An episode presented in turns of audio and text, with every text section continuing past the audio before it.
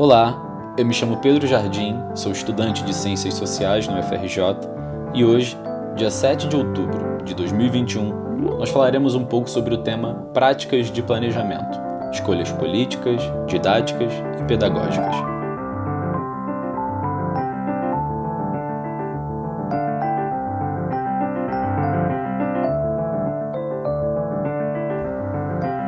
É interessante pensar na questão do planejamento, em como a gente se planeja para tudo, desde pequenos até grandes detalhes.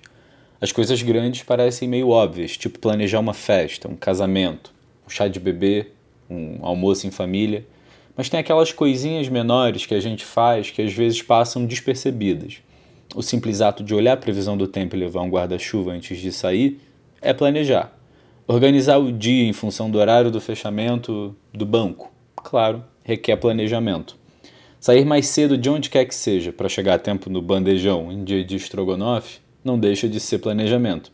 Estamos sempre criando planos. Lembro uma vez de ter visto numa rede social um professor se perguntando se os professores estudavam antes de dar aula. E ele, cheio de sarcasmo, respondeu que não, que na verdade um anjo sussurrava o conteúdo no ouvido dele enquanto os docentes dormiam. Às vezes é o freire e a gente nem sabe.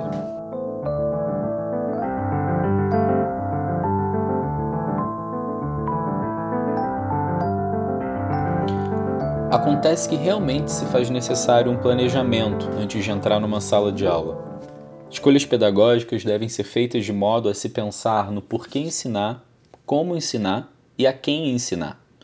Aprendemos com Libânio que, abre aspas, o papel do professor é o de planejar, selecionar e organizar os conteúdos, programar tarefas, criar condições de estudo dentro da classe e incentivar os alunos.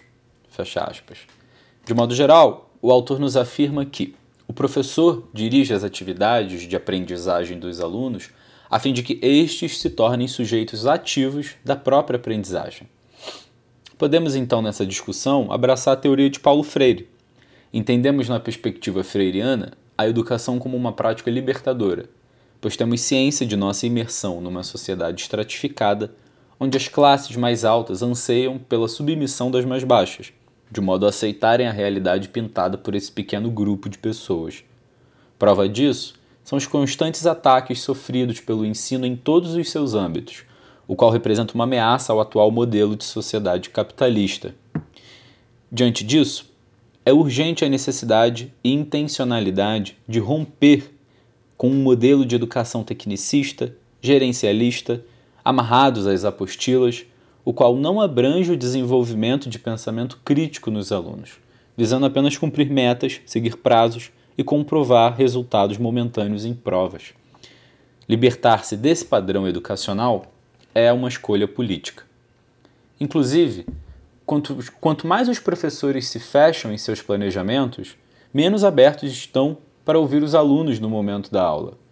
É claro que isso não exclui a necessidade de planejar a aula, porque o magistério não é intuitivo. Só não podemos nos fechar nesse planejamento a ponto de não percebermos as necessidades deles ali. Nem sempre é possível seguir o planejamento e é necessário compreender a hora de alterar e até mesmo abrir mão do que foi pensado com antecedência. A partir disso, podemos compreender que planejar é, muito além da organização do conteúdo a ser dado, o poder de respeitar e incluir os alunos presentes em sala. Turmas são sempre compostas por uma grande diversidade cultural, tendo alunos com diferentes criações, vivências e comportamentos. Faz-se necessária uma evidência da subjetividade presente na sala de aula, visando gerar um melhor entendimento por parte dos jovens educandos a partir do momento em que identificam-se com o que está sendo dado. O ensino da sociologia possui uma bagagem teórica europeia imensa, a qual, apesar de importante, deve compartilhar o espaço pedagógico com produções intelectuais de diferentes regiões, fugindo um pouco da teoria clássica. É importante conferir algum poder de escolha por parte dos educandos, permitindo com que enxerguem sua posição de protagonistas de sua própria educação. Sendo assim, tendo em vista a discussão das escolhas pedagógicas e como elas implicam também em escolhas políticas, devemos refletir quais são as intenções do professor ou professora no seu planejamento e nas suas aulas ministradas. Qual sua intenção quando propõe as atividades?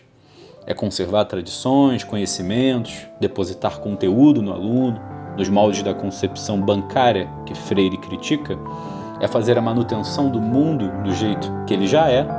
Ou é fazer os alunos pensarem a realidade de maneira crítica e, quem sabe, acender o foguinho da transformação?